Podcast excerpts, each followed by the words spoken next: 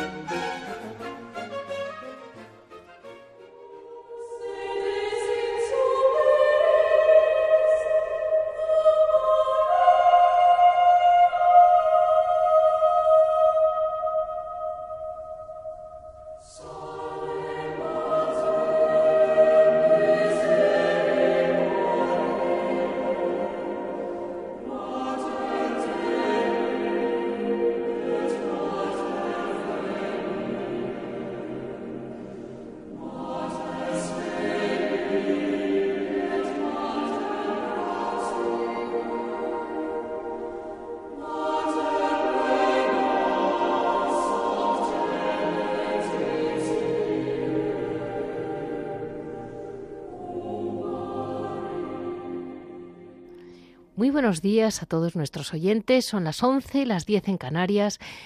Estamos en Radio María y hoy comenzamos uno de esos pocos programas que, lo, lo, he bautizado Locus Pachis, lugar de paz. Eh, empecé hace años porque creo que para todos nosotros en momentos como este, quizás luego ya viene la revolución de la Navidad y nos viene muy bien eh, de vez en cuando acercarnos realmente a un monasterio como a un, oasis, que lo ha sido durante siglos y lo siguen siendo. En, eh, hoy hablamos especialmente del monasterio de Santa María la Real de la Oliva. Es un monasterio cisterciense de Navarra un gran monasterio, de los que realmente llevan con nosotros haciendo historia, esa historia silenciosa de la que no hablan los cistercienses, de las que, de las que no habla nadie y han estado ahí a nuestro lado, siendo realmente el cimiento de la historia de España. Eh, después pasaremos a noticia, en que hablaremos mm, de, de, las noticias que tenga el monasterio. En historia yo lo que vaya lo, que me vaya guiando el padre Javier el padre abad de la comunidad de, Nuestra Señora de la Oliva porque realmente es de su mano de quien vamos a ir. Después sabremos qué es lo que hacen en el monasterio. Y así daremos un final con el papel tan importante que tiene la Santísima Virgen María en la orden del Cister como saben ustedes, esto es una mezcla entre historia del monasterio, historia de las personas, historia de la orden, los que están aquí, los que estuvieron y los que vendrán. Y así daremos un final en este lunes 14 de noviembre y así terminaremos la vida del monasterio que realmente creo que puede ser un refugio para todos nosotros.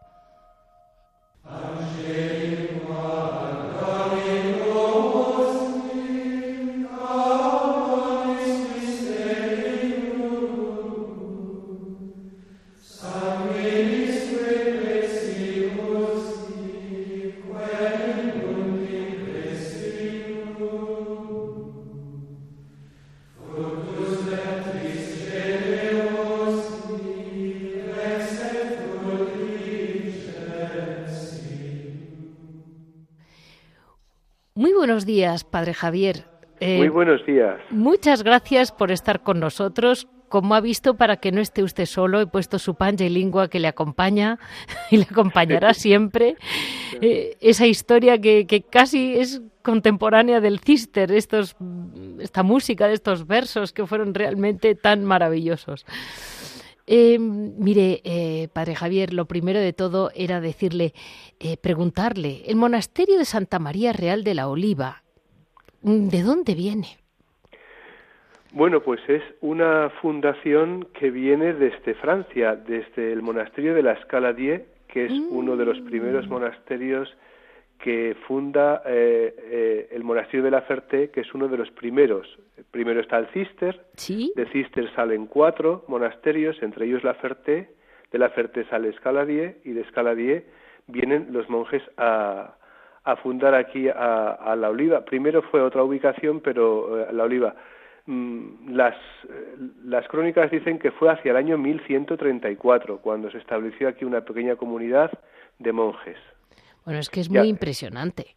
Sí, sí, sí. Ya había, ya había monjes en, en Fitero. Sí.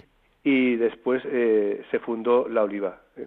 Y les aclaramos a nuestros oyentes que en Fitero no queda comunidad hoy. No queda, no. Eh, hasta la desamortización, hasta 1835 sí, que hubo, y después ya eh, no. Eh, Fitero sigue como un pueblo. Es, es, un pueblo hoy en día, pero no hay, no hay comunidad.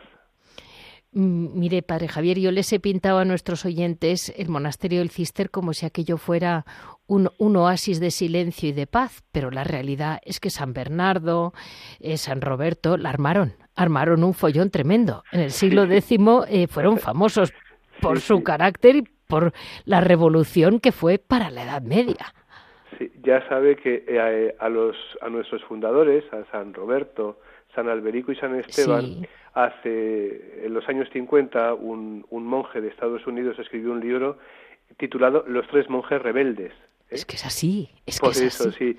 Ellos eh, no querían fundar eh, ninguna orden, ellos lo que querían era vivir eh, la regla de San Benito, que es la que seguimos nosotros, con más simplicidad en su en su literalidad porque con el paso de los de los siglos pues se habían ido recargando cosas y ellos querían vivir una vida muy simple por eso fundan lo que es el nuevo monasterio, es como se llama en principio a Cister, y en el, el lugar es Cister. Por lo tanto, ellos no, no pretenden crear ninguna, ninguna orden, pero después, eh, por los sucesos y por los hechos que se van sucediendo, pues eh, surge una orden nueva, que es la orden del Cister. A los pocos años entra San Bernardo y San Bernardo es el gran impulsor.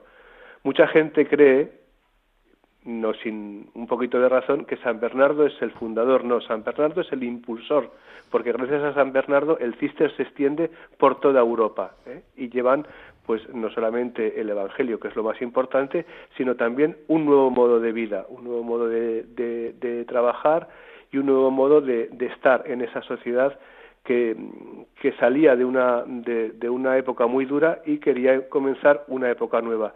Y los monjes cuando se instalan, pues eh, instalan el monasterio cerca de, de, un río para, para tener agua y todas las tierras que hay al, alrededor pues las hacen productivas. Por lo tanto, eh, bueno, pues esa es eh, la nueva, el nuevo aire que trae el cister a, a la historia del monacato. Y San Bernardo arrastró arrastró sí sí y sigue arrastrando San Bernardo sí. es un es un santo que incluso hoy en día pues sigue teniendo mucho que decir porque él eh, quiso llevar la palabra, sobre todo, fundamentalmente la palabra de Dios a todos los rincones de, de aquella Europa y de esta. Sí.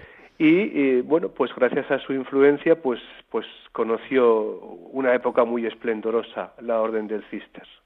Y de algún modo también es verdad que la misma, la regla de San Benito se ha mantenido muy viva que se puede vivir de distintas maneras, pero ahí está, ¿no? Manteniéndose viva. Sí, la regla, la regla de San Benito es la nuestra. Sí, sí, eh, pues una regla que se escribió en el siglo V, VI, sí. Pues eh, hoy en día sigue teniendo plena vigencia y es la que la que conforma nuestra vida. Además, luego de las constituciones eh, que, cada orden tiene, que es un poco pues esa adaptación. Tanto de, de la palabra de, divina como de la regla para, para vivir nuestra vida y nuestro carisma en la Iglesia.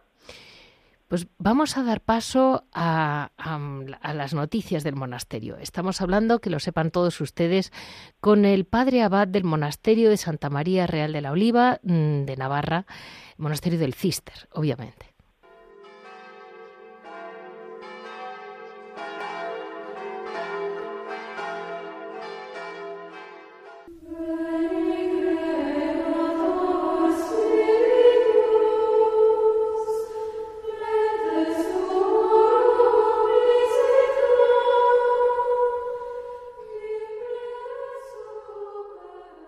Vamos a dar paso al presente del monasterio.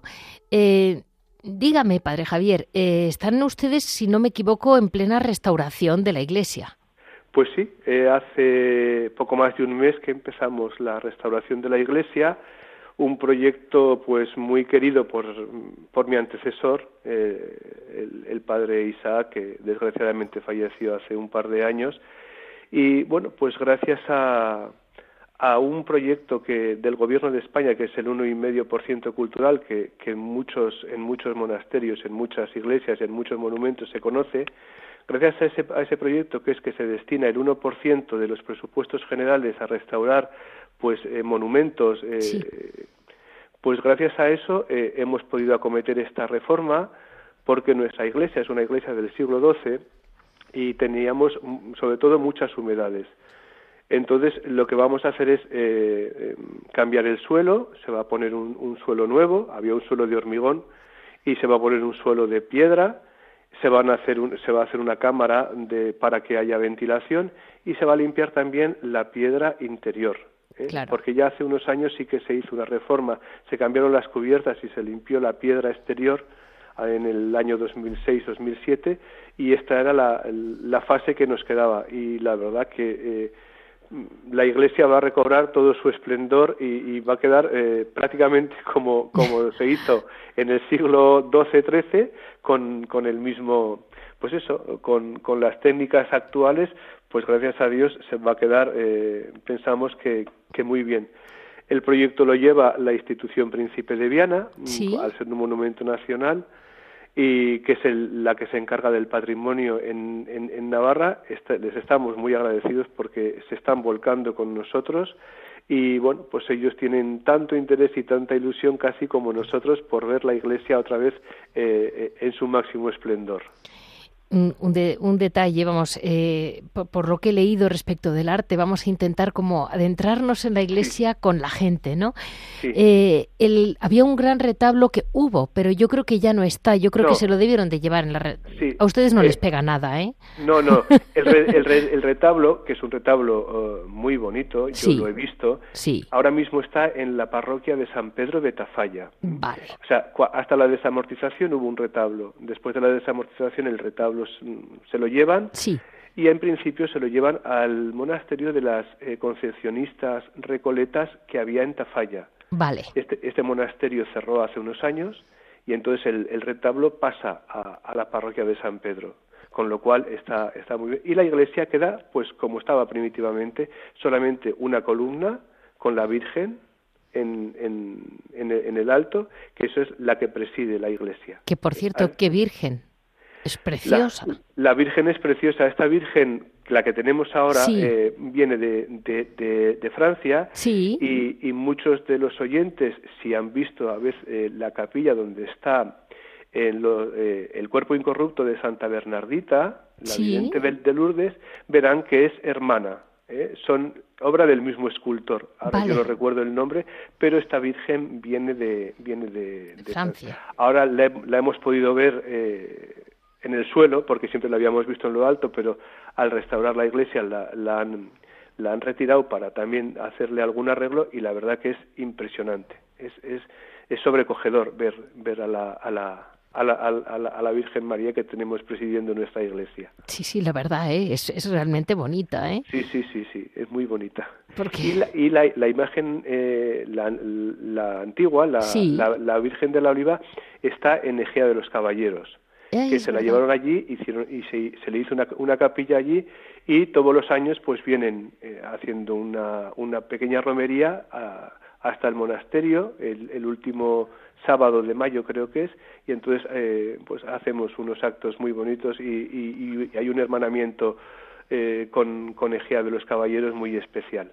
Me alegro muchísimo porque en el fondo es una unión que hace la propia Virgen, una Virgen que tiene muchos siglos y sigue haciendo un hermanamiento, mm, digamos, de almas que estamos aquí. Sí, sí, sí, sí. Y de hecho, eh, si recuerda esa, esa pequeña esa peregrinación que hubo por España, la de Madre Ben, sí. pues eh, tuvimos el privilegio de tener eh, a la imagen durante una tarde y una mañana en, en nuestro monasterio y y muchos de los monjes eh, llorábamos de emoción eh, al poder al poder contemplar esa imagen y al poder ver cómo la Virgen María une a tanta gente y, y, tanta gente em, viene y, y se encomienda a ella y pide su protección y pide su, su bendición para, para, para su vida, ¿no? Y, sobre todo que les lleve a su hijo. Eso es muy importante. Pues mm, hay otro punto que a mí me ha llamado la atención y es que usted ha mencionado a su predecesor, el padre Isaac, que era, mm, se lo comento a nuestros oyentes, era el, el prior abad anterior, que era un hombre joven, relativamente joven, murió repentinamente y dejó una herida enorme en los monjes. Sí, sí, sí. La verdad que bueno, eh, murió con 59 años, un cáncer muy agresivo, y él se lo llevó en pocos meses, y la verdad que sí, que dejó una, una, una, una huella muy honda.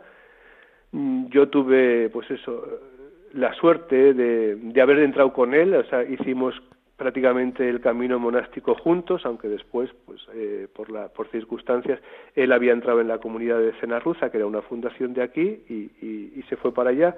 Yo, que había entrado en este monasterio, en, en, Nuestra Señora de la Oliva, me mandaron a una fundación que, había, que tenemos en, en, en, la provincia de Córdoba, en Hornachuelos, a, a Nuestra Señora de las Escalonias, pero siempre mantuvimos eh, un, un lazo y una unión muy, muy grande. Después a él, cuando ya le, se le, elegimos abad, pues eh, eh, ese, ese contacto fue, fue más estrecho. Y realmente sí, yo cuando la comunidad quiso, quiso nombrarme su abad, pues lo, eh, se sentía, hoy también se siente, pero ya su presencia ya, ya, ya es más, más, más benéfica, por decirlo así. Ya no, ya el dolor ya no es, ya no es tan grande, pero al principio sí al principio eh, dejó una huella que bueno pues gracias a, la Virgen y gracias al Señor pues pues eh, se fue se fue curando. Y ahora pues eso los hermanos pues eh, van mucho a su a su tumba porque ya saben que en los monasterios tenemos a nuestros hermanos que nos han precedido, los tenemos ahí para ir a encomendarnos a ellos, y van mucho a su, a su, tumba pues a pedirle, porque él además que empezó el proyecto de, restauración de la iglesia, pues es el, que lo tiene que llevar eh, a término. Entonces, y además, para rematar, eh, ha entrado un chico joven hace poco en la Oliva. Bueno, han entrado, eh, en, han, han entrado cuatro, eh, desde el mes de, de, marzo a, ahora, pues primero un, un, hermano franciscano de Cruz Blanca, que es de un pueblo eh, próximo, que, va, que va a hacer el tránsito, que se llama, va, va a pasar de los franciscanos a, a nuestra orden. Sí. Y después tenemos eh, dos, dos argentinos que han venido por, por diferentes caminos uno de ellos es el más joven, que tiene 38 años, y el otro eh, es un, poquito mayor, pero también están empezando su camino monástico.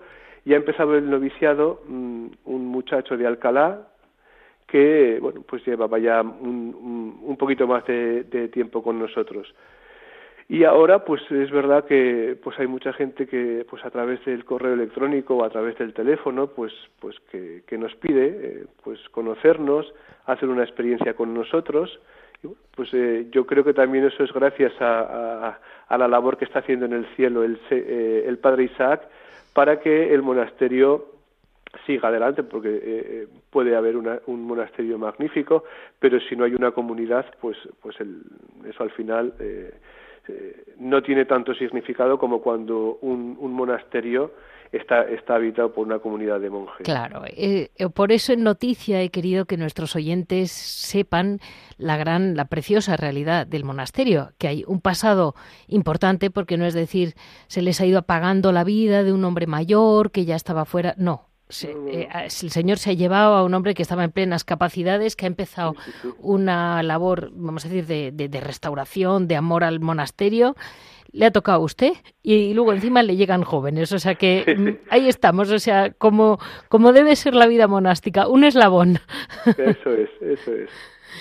Pues vamos a dar paso a lo que es la parte de, que mezcla la historia del cister, la espiritualidad del cister, y aquí es donde ya tengo que tirar mucho de usted. Vamos a, a descansar un poco ya sabiendo dónde estamos. Muy bien.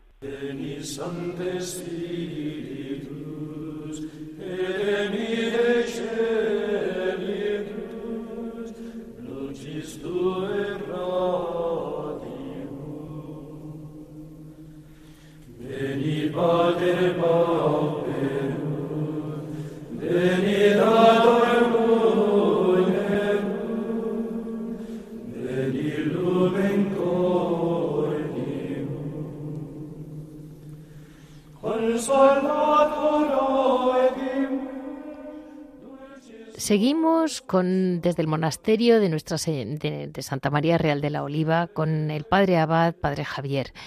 Eh, padre Javier, como muy bien ha dicho, la regla que siguen es la regla de San Benito.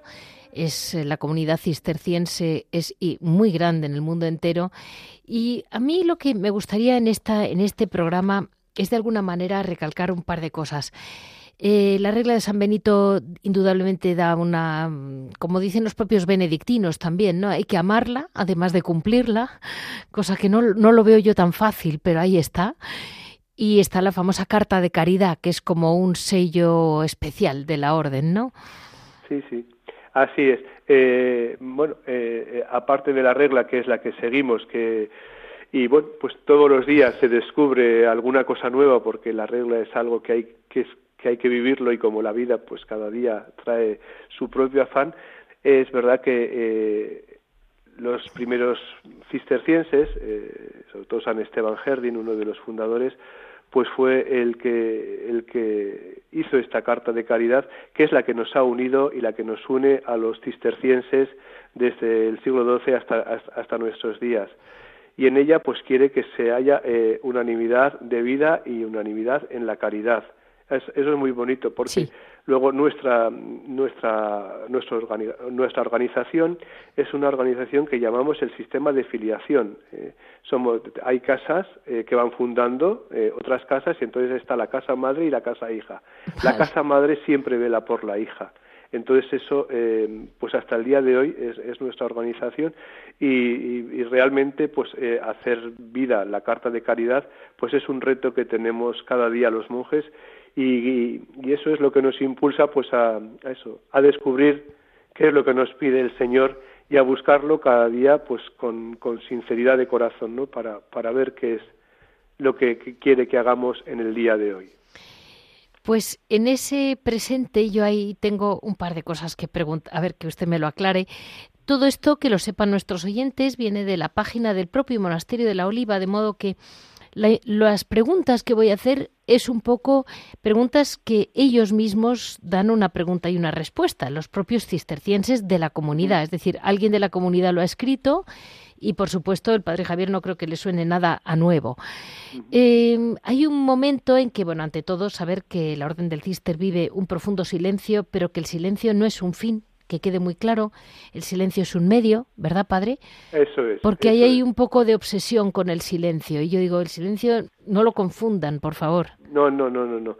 Nosotros eh, vivimos eh, una, una, una, vida donde el silencio es, es, es, un, es un medio que nos, que nos invita a, a situarnos, ¿eh? ¿eh? pero cuando hay, hay, hay, necesidad de hablar, pues se habla, ¿eh? y porque claro, eh, pues en los momentos de trabajo, en, en, los momentos que de compartir la fe, de compartir, porque si algo tenemos que hacer los monjes en, en ocasiones, pues es compartir nuestra vocación, ¿eh? en comunidad, ver cuál es el camino que en el que está cada uno, ver qué es lo que parece que le pide el Señor. Pero es verdad que luego eh, en el, ambiente que envuelve la vida del monasterio es un ambiente de silencio y es algo que la verdad que a mucha gente eh, al principio pues le, le choca mucho, ¿no? y, y, que incluso lo valora, ¿no? Porque dice, ay, mire usted, es que venimos a su monasterio y es que da gusto porque eh, venimos del ruido de, de, de, la, de la ciudad y, y, y, encontrar aquí este silencio, pues para mucha gente eh, para otros es atronador, ¿eh? otros mm, hay mucha gente, es verdad, que tampoco lo aguanta mucho el silencio, ¿eh? porque están acostumbrados a vivir en un ruido constante. Pero a nosotros es verdad que nos ayuda, ¿eh? pues a vivir nuestra vida monástica diaria. Por supuesto. Y hay una parte en la oración, no la oración litúrgica, que es la que están todos juntos, que lo hablaremos después, sino en el recorrido, digamos, de un monje en la oración, que lo he leído a todos los a varios santos importantes, hacen un primer paso que es la meditación. Primero empiezan por la lección, ¿no? aprender a hacer la lección con una meditación y de la meditación llegan a la contemplación. Eso es. Ha quedado un poco como la imagen de que los llaman contemplativos, por poner es el nombre popular que la Iglesia les ha dado. Y la, la impresión es como que son unas estatuas de sal que miran a las nubes y Dios les habla. Entonces dices, no, no, no, no, por favor, no. No, eso es, ¿Me entiende? Lo que quiero romper el hielo de decir, mire, hay todo un proceso de cada alma y además contemplar no es no es estar ahí tiesos. No, no, es, es, es, estar es contemplar en la en, la acción o estando en la acción contemplando, es decir, eh, San Benito en la regla si algo nos deja claro es que los monjes tienen que vivir del trabajo de sus manos. Sí. Por lo tanto, nosotros eh, dedicamos un tiempo al día al trabajo. ¿eh? Después ya hablaremos del trabajo que se hace en el monasterio de la Viva porque, eh, como muchos oyentes sabrán y, si siguen el programa, pues hay una variedad grandísima de trabajos en los monasterios, ¿no? ¿Por qué? Porque nosotros tenemos que, o sea, de la contemplación no, no podemos vivir. O sea, la contemplación nos ayuda en nuestra vida, pero tenemos que vivir del trabajo de nuestras manos. ¿eh? Entonces, bueno, pues la contemplación es algo, pues como el silencio, algo que nos envuelve, es un, un medio para, para eh, en la búsqueda diaria que tenemos que hacer del Señor, algo que nos ayuda ¿no? a, a llegar hasta hasta, hasta el Señor. Pero mucha gente parece eso que que piensan que, que, ser contemplativo es estar todo el, todo el día como en un arrobo místico. Pues no, la contemplación es algo que, que, envuelve y que tiene que envolver toda nuestra vida y eso da mucho sentido a lo que hacemos. Eh, a lo largo del día, al trabajo, a la lección, al oficio litúrgico, al descanso, eh, a todo, todo tiene que estar envuelto en eso para encontrar un sentido a lo que hacemos tenían en su página una, un tema muy, bien eh, expresado, que es como que la, oración mm, de actuación tiene unos ciertos riesgos, que es centrarte en tu persona. Me ha hablado el Señor, no me ha hablado el Señor. He estado bien, he estado mal, me he concentrado, el Señor me ha, me ha dado una idea, no me ha dado una idea. Y sin embargo, la contemplación es centrarse en Jesús, visualizar al Señor y, y lo que Él quiera, ¿no? Es como un paso más. eso es, eso es. O sea, eh, eso es lo que nos tiene que llevar siempre eh, todo lo que hagamos en el monasterio y, y, y, sobre la contemplación, pues nos tiene que llevar al Señor. Aquí venimos buscando a Dios, somos buscadores de, de Dios y eso es algo que el monje siempre tiene muy presente, ¿no? Y todo lo que hacemos eh, encontramos sentido si lo hacemos eh, para el Señor. ¿eh? Y bueno, pues y alguno, pues ahí está la historia, pues por esas especiales gracias del Señor, pues han tenido eh, una, una visualización directa con Él o les ha hablado directamente al corazón. A nosotros no es que no nos hable, nos habla, claro que sí, pero nosotros tenemos que eh, saber eh, transmitir eso que nos habla el Señor, ¿no? Y ver que si realmente pues está en consonancia con la palabra revelada, ¿eh? porque a veces uno puede decir, es que el Señor me ha hablado y me ha dicho, bueno, vamos a ver si eso realmente es el Señor que te ha hablado o es algo que tú te has imaginado que el Señor te ha hablado, ¿no? Por eso esa línea es, es muy es muy frágil, es muy delicada y hay que estar eso, con los oídos y el corazón muy abierto para realmente eh, escuchar y descubrir eh, si es el Señor el que nos habla. Y eso exige una gran humildad, porque usted después de 20 años, mm, como para que le den lecciones, me imagino. Sí, sí, sí. No, no, humildad y sencillez es algo, es, son de esas, esos valores que realmente si uno los vive y ves que tus hermanos los están viviendo, pues son realmente los que dices, ahí está el Señor, ¿no? Cuando uno eh, es humilde, es sencillo, está abierto, está atento a la necesidad del hermano, ¿no? Tiene una palabra para, para ese hermano que, que lo está pasando mal, tiene una palabra de aliento para ese otro que necesita un impulso para seguir su camino. Y, luego está esa oración litúrgica del domingo especialmente, ponen ustedes, que yo no lo dudo, que es eh, un poco la, resumen en tres palabras, ¿no? Anuncia, alaba y sirve. Eso es. Sí, ya, eh, bueno, nuestro carisma eh, o nuestra misión en la, en la iglesia es la alabanza, alabar al Señor. Entonces, nosotros mm, vamos siete veces al día al coro y hacemos bueno, pues los oficios, desde el oficio de lecturas o, vigilias hasta el oficio de completas. Eh, pero es verdad que en los domingos y en las solemnidades, pues ese oficio pues tiene un, realce mayor, ¿no? Se le da más significación y, bueno, pues eh, es verdad que ese día, eh, esos días, el, el, el, domingo, el día del Señor, pues hay un, la, la, la, alabanza es, es como más eso, más sublime y llega más a, a, significar, pues, qué es lo que realmente el monje hace cada día, ¿no? pero el domingo es un día y, el, y, y, una solemnidad, pues son días más especiales. Mm, padre Javier, yo creo que la alabanza no se entiende mucho y es la base de los salmos, porque es alabad, bueno, cuando se lee cualquier salmo, sobre todo los del domingo, no los de festivo, es que la naturaleza entera alabe a Dios. Eso es. Y, eso es. y esa, esa alabanza realmente yo creo que se entiende muy poco. Bueno, eh, la oración eh, a veces como, como, mucha, como muchas otras cosas en, en, en la vida, más que entenderla racionalmente, hay que entenderla con el corazón. Es verdad que nosotros, en la base de la, del, del, oficio, pues son los salmos, ¿no? Y, y, y es como todo. Eh, cada vez que uno, eh, pues, canta un salmo o, o reza un salmo, eh, tiene que estar con el corazón abierto para descubrir ¿eh? qué es lo que, lo que lo que el Señor me quiere decir en ese momento, ¿no? Y eh, bueno, pues como todo, hay, hay veces que una palabra o una frase, pues ese día resuenan de una manera especial. Y entonces dices, uy, pues ¿qué es lo que el Señor me quiere decir?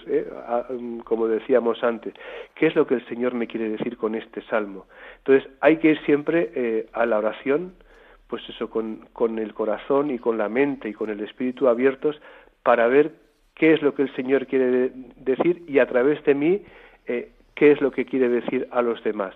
Y realmente cuando uno se mete en ese clima, mm, al principio mm, mucha gente eh, cuando viene y nos escucha por primera vez, pues bueno, eh, se puede quedar así un poquito perplejo, pero después cuando piden una explicación o ellos mismos eh, van viniendo más veces, van viendo como eso, como esa, e, ese, ese oficio diario, eh, el del domingo en especial, cómo nos va llevando al Señor, porque en el oficio cantamos a todo, a la naturaleza, al Señor, al hombre, al mundo, a la vida.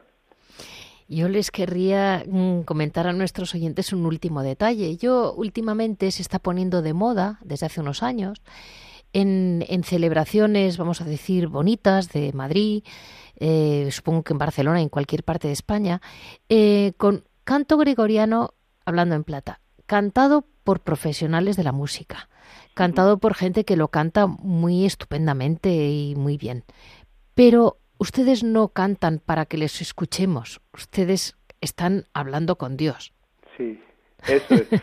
es que quiero que quede muy claro porque los coros hay veces que están casi hasta desvirtuando la profundidad del canto gregoriano. Claro, aquí a veces puede ser que, que desafinemos ¿eh? o que nos o, o, podamos confundirnos en alguna palabra, pero realmente estamos cantando a Dios. Yo siempre tengo muy presente uh, aquello que decía San Agustín, ¿no? que, que quien bien canta dos veces ora. Entonces nosotros procuramos cantar bien, ¿no? Por eso, porque estamos alabando al Señor, ese es nuestro fin. Igual el de un coro, que lo hacen estupendamente, pero su fin es otro, ¿no? Y, profesionalmente seguramente estarán mucho más preparados que muchos de nosotros, que muchos de los monjes, pero realmente cuando un can, una salve, ¿eh? con la que cada noche eh, cerramos el día, eh, pues ante la Virgen María, pues eh, muchas veces pues eso o, no llegaremos eh, al tono o nos podremos confundir en alguna palabra pero realmente se, se canta con el corazón ¿eh? y sí. eso eso realmente eh, pues llega llega a, a, al señor no y bueno pues eh, es lo que los monjes hemos hecho desde hace siglos y, y, es lo que seguiremos haciendo pues eso um, pues con, con lo que somos cada uno pues muchísimas gracias, Padre Javier, porque ahora ya vamos a seguir en el hora et labora del monasterio. Estamos hablando con el Padre Javier, abad del monasterio de Santa María Real de la Oliva, en Navarra, y con la gran ilusión de ir viviendo poco a poco como si estuviéramos dentro del monasterio con ellos. Primero, cómo son, por qué están ahí, cuál es su base, su cimiento y después ahora ya vamos a pasar a la acción de aquellos gran, de este gran monasterio.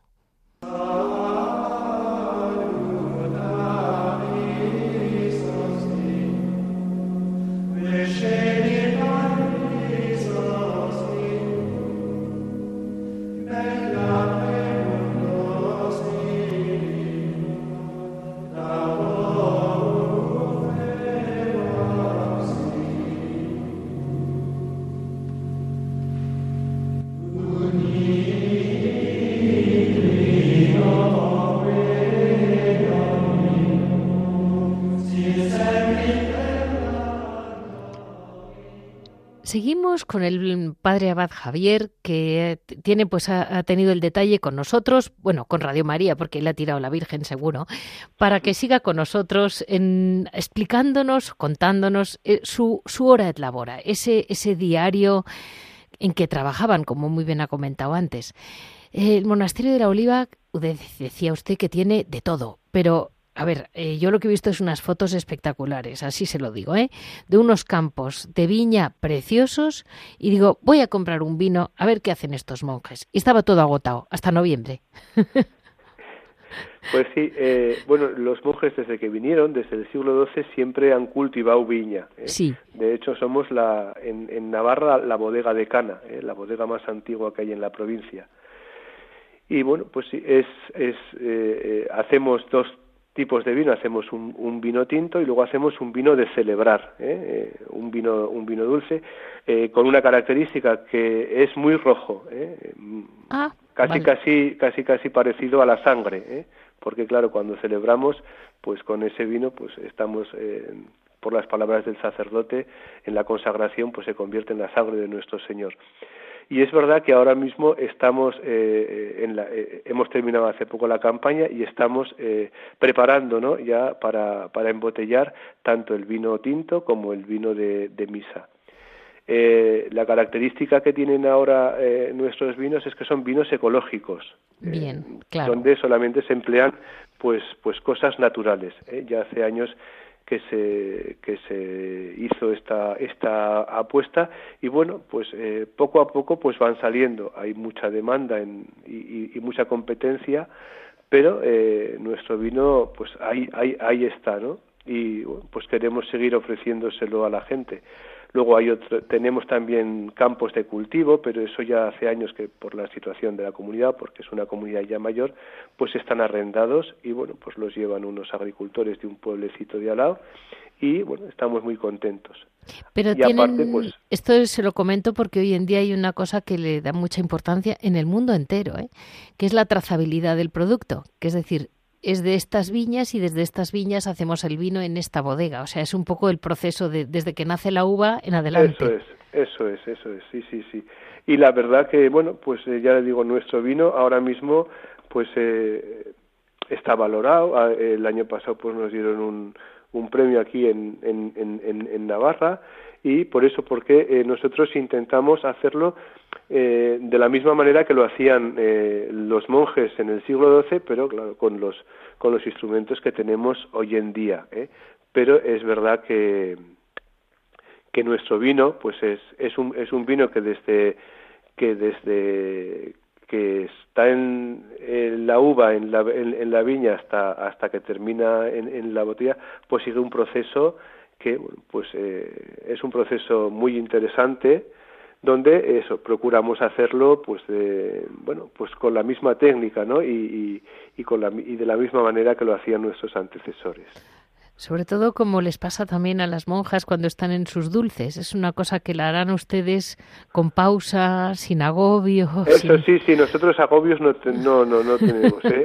eh es verdad, hoy en, hoy, hoy en día hay, bueno, pues eh, nosotros eh, para la para la, la producción que, que, tenemos lo podemos hacer así y luego bueno pues eh, eh, ahora mismo pues tenemos una enóloga que es la que la que va nos va orientando y estamos muy contentos con ella porque la verdad que que estamos sacando un producto pues eso que, que, que sale de ese trabajo tranquilo y pausado no que es el que el que tiene que hacer el, el, el monje Como ven nuestros oyentes, nuestros oyentes son eh, tan monjes como monjes y aprovechan lo que hay ahora, que es una enóloga, una, una maquinaria mm, que hace que no sé, pues por ejemplo, no se les quede rancio, imagínate, porque pasaban esas cosas antes. Y luego, bueno, pues también eh, usamos pues estas nuevas tecnologías y es verdad que ahora mismo se está vendiendo mucho pues a través de nuestra página web, de la tienda online, sí, ¿eh? pues también se está vendiendo mucho vino así. Y hay un gran capítulo que se, bueno, es que es que el Cister tiene muchos capítulos, pero se nos ha quedado un capítulo que por supuesto entra aquí, que es eh, la acogida. Es decir, el, todo la vocación del Cister siempre ha sido de acogida en toda Europa. Así fue y así nació, ¿verdad? Sí, eso es. Eh, nosotros, eh, los monjes, eh, tenemos, es, muy es, un valor muy importante para nosotros la, acogida y por eso en todos los monasterios hay siempre una hospedería. Nosotros tenemos una hospedería que bueno, tiene mucha capacidad, pero nosotros ahora mismo, pues solamente por las circunstancias, pues usamos 10 habitaciones siempre está, o sea, eh, en el verano por supuesto siempre está llena y, y, durante el año, sobre todo los fines de semana, aunque entre semana también viene mucha gente. ¿eh?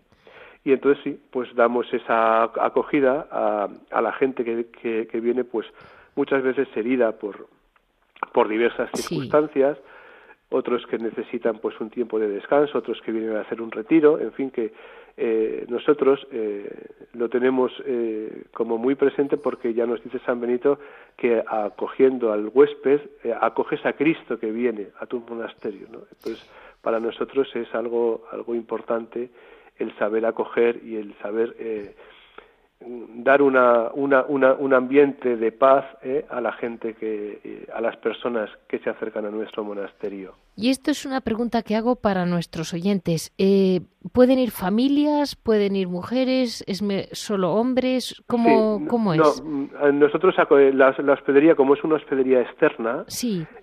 puede venir hombres mujeres familias sí. nosotros acogemos a todo el que viene a nuestro monasterio. Porque me lo preguntan después, ¿sabe? Y quiero poder comentar. Porque sí que pueden participar con ustedes pues de la misa y de los, y, de los oficios. De los oficios, perfecto. Sí, sí, sí, sí. Eso es, eso es, eso es así. Siempre nosotros eh, ofrecemos al, al, al, que viene participar en nuestra vida, incluso pues en tiempo de, de vendimia, si alguno se anima y quiere ir a vendimiar, pues también. nunca sobran manos. Nunca sobran, nunca. entre la hospedería y la bodega les queda tiempo para más, porque ahora además tienen las obras.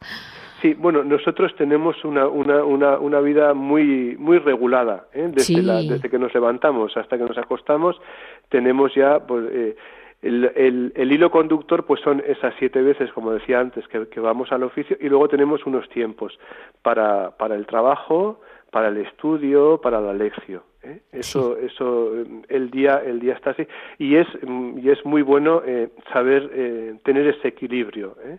Esa rutina nos ayuda mucho a centrarnos ¿eh? y a estar viviendo eh, realmente nuestra vocación.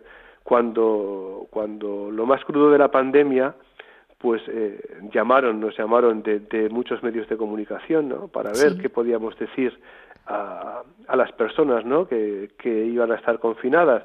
Yo decía, hombre, que nosotros teníamos la inmensa suerte de vivir en un monasterio grande, ¿eh? con una huerta, no en un piso de 60 o de 70 metros o más pequeños. Sí, por supuesto. Y teniendo, y, y, teniendo todo un espacio. Pero sí que ayuda mucho esa vida regular, ¿eh? Esa, eh, hacer todos los días lo mismo, no de la misma manera, porque cada día tiene su, como decía antes, cada, a cada día le basta su, su propio hacer, pero sí tener eh, una vida regular, porque eso ayuda mucho tanto al cuerpo como al espíritu levantarse a la misma hora, acostarse a la misma hora, comer a las mismas horas, tener siempre eh, unas, unas actividades que hacer por eso, para, para desarrollar eh, todo lo que integralmente a la, a, la, a, la, persona. Y, padre, a veces a mí me ha pasado que te dicen, ¿y no es monótona la vida?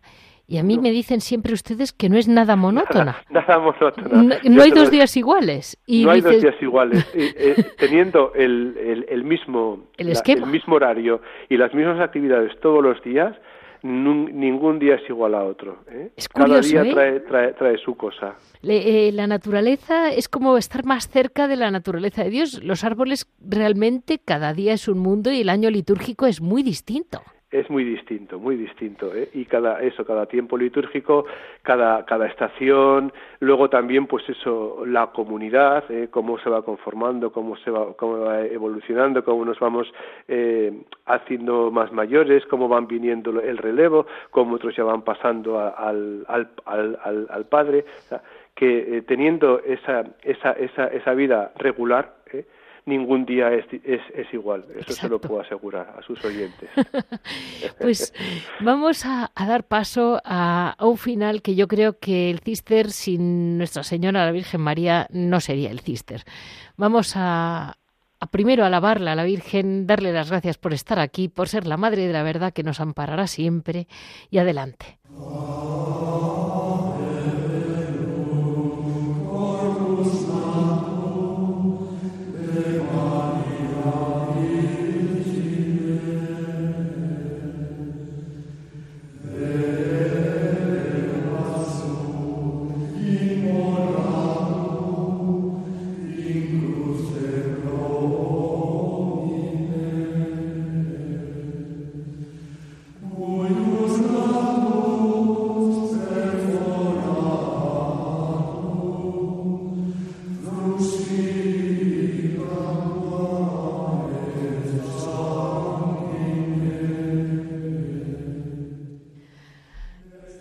Con este Ave Verum que conocerá muy bien el padre Javier, mm. eh, vamos a, eh, hacerle el inmenso hueco que tuvo siempre la Virgen María en el cister.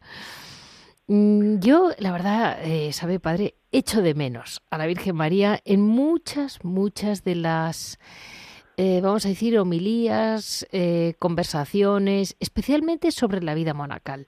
Como si em, como si la Virgen se hubiera, eh, le hubieran pasado a un segundo plano, como, como parte de la popularidad, parte del, de, ese, de esa religión eh, que, es, que es maravillosa, que estaba en las calles, que la gente la sentía de madre a niña, ¿no? Pero no con la profundidad que la puede sentir un monje, como si el monje ya hubiera superado la fase rosarios y vírgenes y ya pudiera hablar con Dios. ¿Me entiende? Bueno, sí. Bueno, nosotros eh, es verdad que eh, la Virgen María tiene un papel fundamental en nuestra vida. ¿eh? Ya nuestros fundadores, cuando, cuando fundan el nuevo monasterio, lo, lo consagran a, a la, al misterio de la Asunción sí. de, de, de, Nuestra Señora.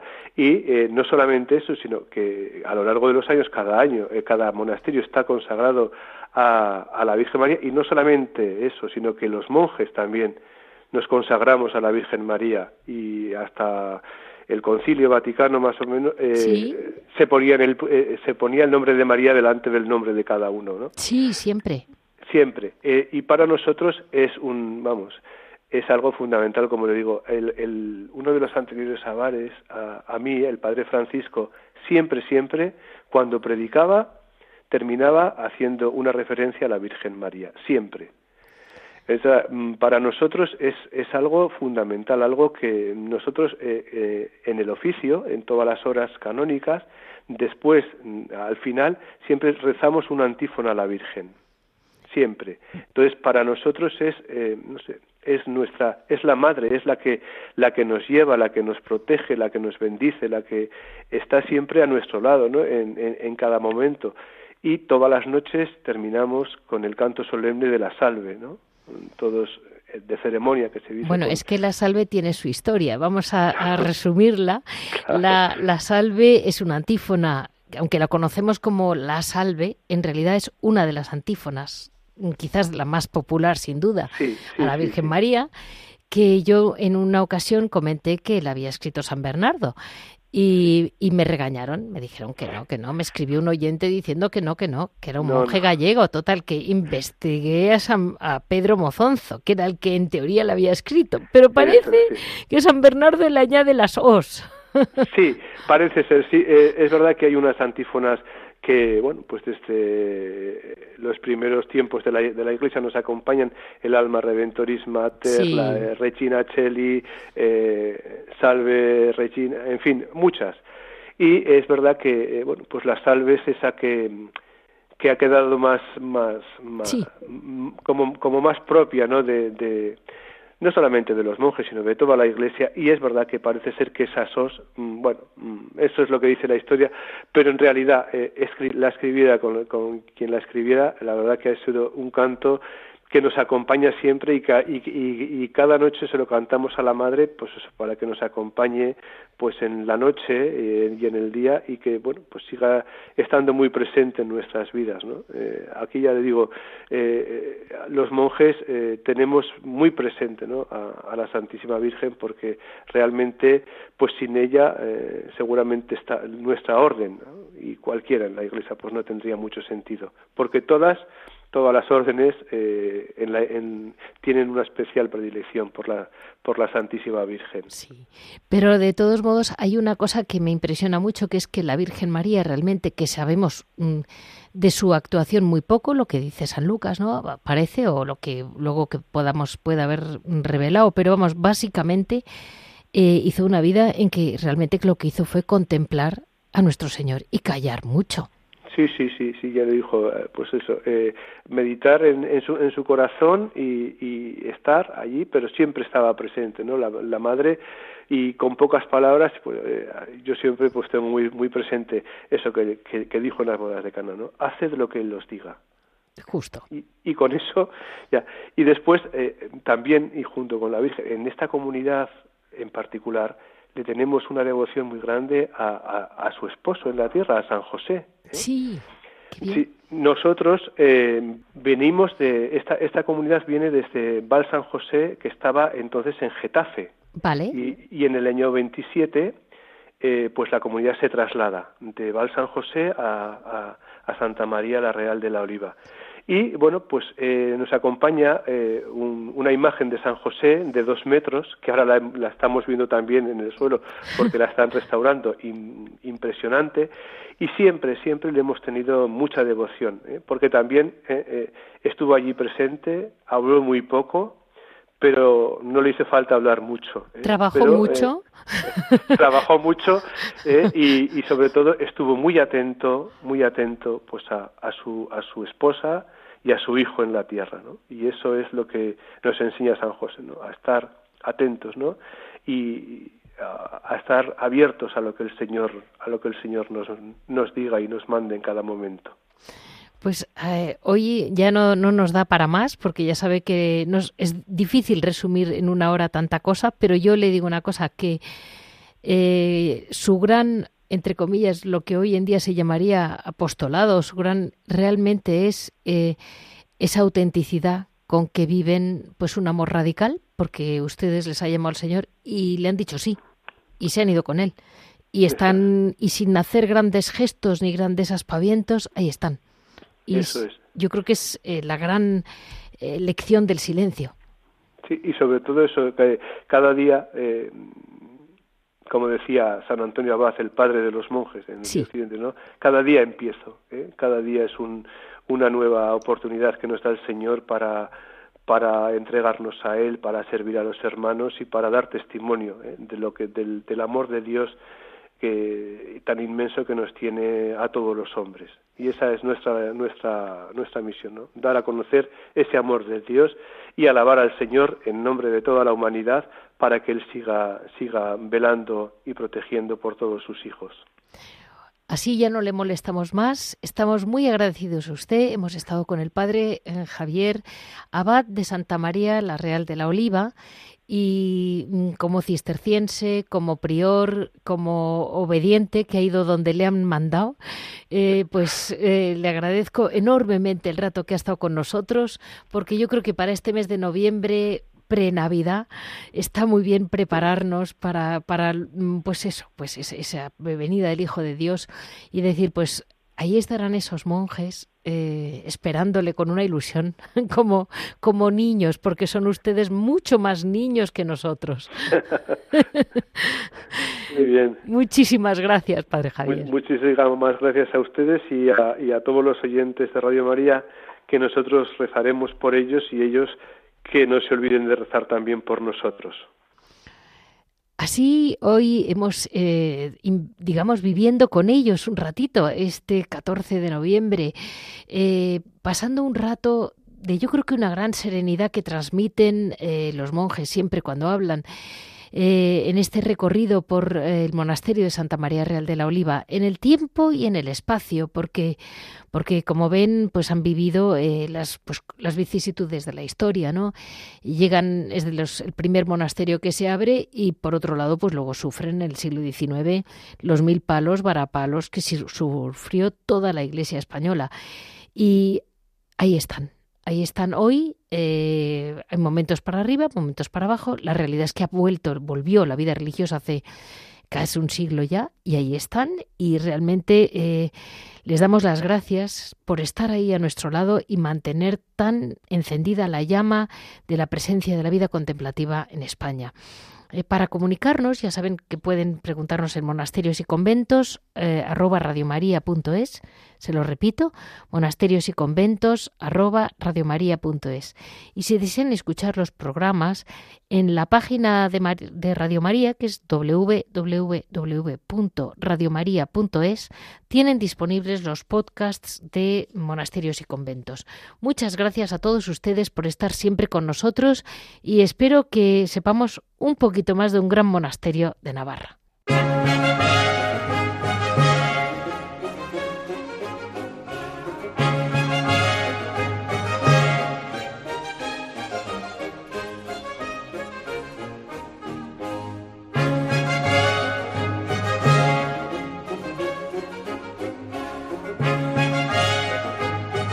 Han escuchado Monasterios y Conventos, un programa dirigido por Leticia Casans.